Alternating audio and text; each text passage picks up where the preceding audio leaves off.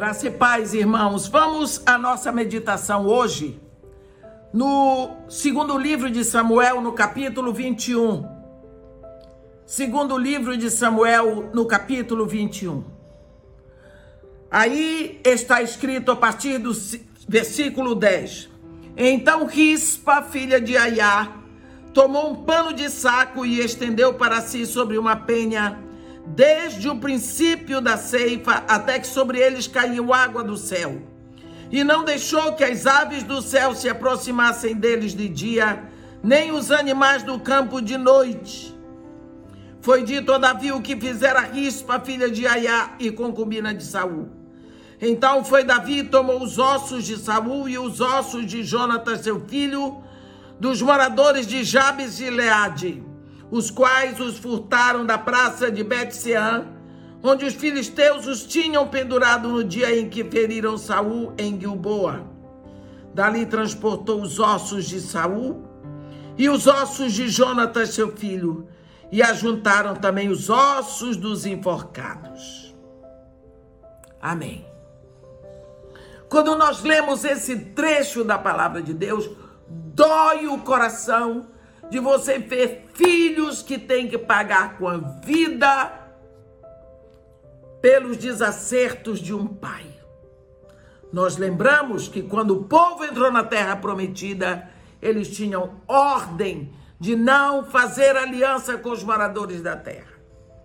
Vieram os gibeonitas, mentiram botaram sandálias rotas e velhas, roupas velhas, pães bolorentos e disseram para os líderes de Israel: Não, nós não somos daqui. Olha, nossas sandálias eram novas quando saímos da nossa terra. Olha, a nossa roupa eram novas quando saímos da nossa terra. Olha o nosso pão como ficou bolorento. Nós viemos ver vocês porque ouvimos falar da fama do vosso Deus e fazer aliança.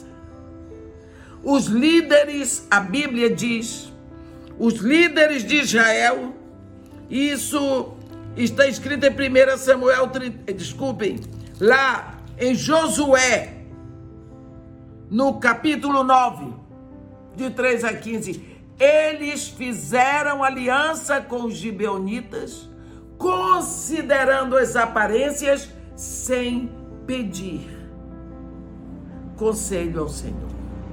Quando descobriram que tinham sido ludibriados, que tinham caído na artimanha dos gibeonitas, na mentira, no engano, eles colocaram os gibeonitas para serem carregadores de água e rachadores de lenha mas a aliança estava feita, a palavra estava dada, e a Bíblia diz que uma aliança, ainda que meramente formada entre homens uma vez ratificada, não pode ser desfeita, e nem a ela se acrescenta coisa alguma. Pronto. Os gibeonitas ficaram como uma décima terceira tribo, agarrada pendurada a Israel. Que coisa que incomoda um apêndice morto, mal cheiroso. Bem, passam-se muitos anos, Israel vai ter o seu primeiro monarca. Saul. Saul, sem nenhuma sabedoria, ele simplesmente resolveu se livrar dos gibeonitas e mandou matar, e mataram foi muitos gibeonitas. Ele não podia fazer isso. Porque Israel tinha uma aliança. Mas ele fez a si mesmo. Daqui a pouco ele vai para a guerra, ele morre na guerra, ele morre, o, o príncipe herdeiro do trono Jonatas morre também. Ah, aconteceu? Davi sobe ao trono. Aí entra o capítulo 21 de 2 Samuel. Houve nos dias de Davi uma fome de três anos consecutivos. Você sabe o que é isso? Eles eram agricultores. Plantavam, maravilha, tudo, tudo. Na hora da ceifa, secava tudo. O próximo ano, plantavam tudo e é uma maravilha na hora de ceifa, Se, segundo ano, terceiro ano, plantaram, foi uma maravilha. Na hora de colher, secou tudo. Fome, três anos consecutivos. Davi disse: Isso é demais. Isso não é por acaso. Foi consultar a Deus. E Deus disse para ele: Ó, tem culpa de sangue sobre Saul e sobre a sua casa, porque ele matou os gibeonitas. Você está vendo? O rei não saiu matando um por um, ele ordenou. A autoridade é dele. Davi foi procurar os gibeonitas e disse: Ó, conversaram, disse, o que é que vocês querem que eu faça para que vocês abençoem a herança do Senhor? Ele disse: ah, nós não queremos. Os líderes dos gibeonitas disseram: nós não queremos matar ninguém, não é por ouro nem por prata que temos questão com Saul e a sua casa. Nem tampouco pretendemos matar pessoa alguma em Israel. Disse Davi, então o que, que vocês querem? Vamos logo, diga o que vocês querem. Ah, quanto ao homem que nos destruiu e procurou que fôssemos assolados sem que pudéssemos subsistir em limite algum de Israel, de seus filhos, se nos deem sete homens, para que os enforquemos ao Senhor em Gibeá de Saul, o eleito do Senhor. Olha, iam enforcar sete príncipes ao Senhor. Com certeza não era o Senhor Deus de Israel, porque nunca exigiu sacrifício de pessoas. Olha o que que estava grudado em Israel. Um povo desse. Davi pensou: ou eu dou sete, ou a nação toda vai morrer. Eu dou. Aí Davi foi na casa de Merabe, filha de Saul, pegou cinco filhos dela. Foi na casa de Rispa, filha de Aiá, concubina de Saul, pegou os dois filhos que ela tinha, entregou para eles. Eles pegaram os rapazes e guardaram. E a Bíblia diz que eles enforcaram esses sete no monte perante o Senhor. Caíram os sete juntamente. Foram mortos nos dias da ceifa, nos primeiros dias, no princípio da ceifa da cevada. Pronto. Estão lá mortos. Naquela época, uma mulher não tinha pensão do marido. Rispa era concubina de Saul, ficou sem pensão.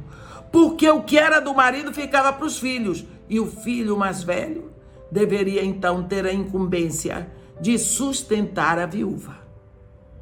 Agora, Rispa, que tinha sido uma princesa, mulher do rei, morado no palácio, com dois filhos príncipes, ela conhecia as coisas boas, ela conhecia a vida de luxo. Nesse momento, ela está sem marido, sem palácio, exposta. Os dois filhos mortos, enforcados, expostos em céu, a céu aberto. Como será que uma mãe dessa se sente? sabendo que toda a esperança que ela tinha ainda na vida estava lá, mortos. Por quê? Por causa do desatino dos pai, do pai deles.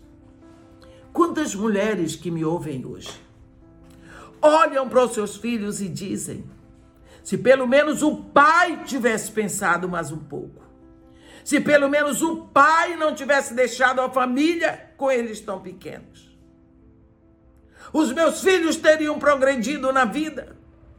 Os meus filhos teriam andado mais longe. Os meus filhos não estariam nessa situação. Rispa não ficou em casa. Ela botou um pano lá, no campo dos enforcados, e de dia ela enxotava as aves do céu, e de noite ela enxotava os animais do campo. Que situação! As aves do céu vêm, elas bicam com o bico, elas marcam. E pelo cheiro do sangue, os animais do campo são atraídos e eles vêm para abocanhar, para tirar pedaços, lascas de carne, para deformar totalmente. Hoje, essa mulher estava ali para impedir que os corpos dos filhos dela e dos outros, porque Merab não foi para lá, mas ela foi, fossem marcados pelas aves do céu e que não atraíssem os animais do campo para abocanharem, para destruírem. Ela ficou naquela vigia, naquela vigília dolorosa, tétrica, o gemido daquela mulher, a dor dela, o choro dela. Era uma visão horrível para todo mundo que passava.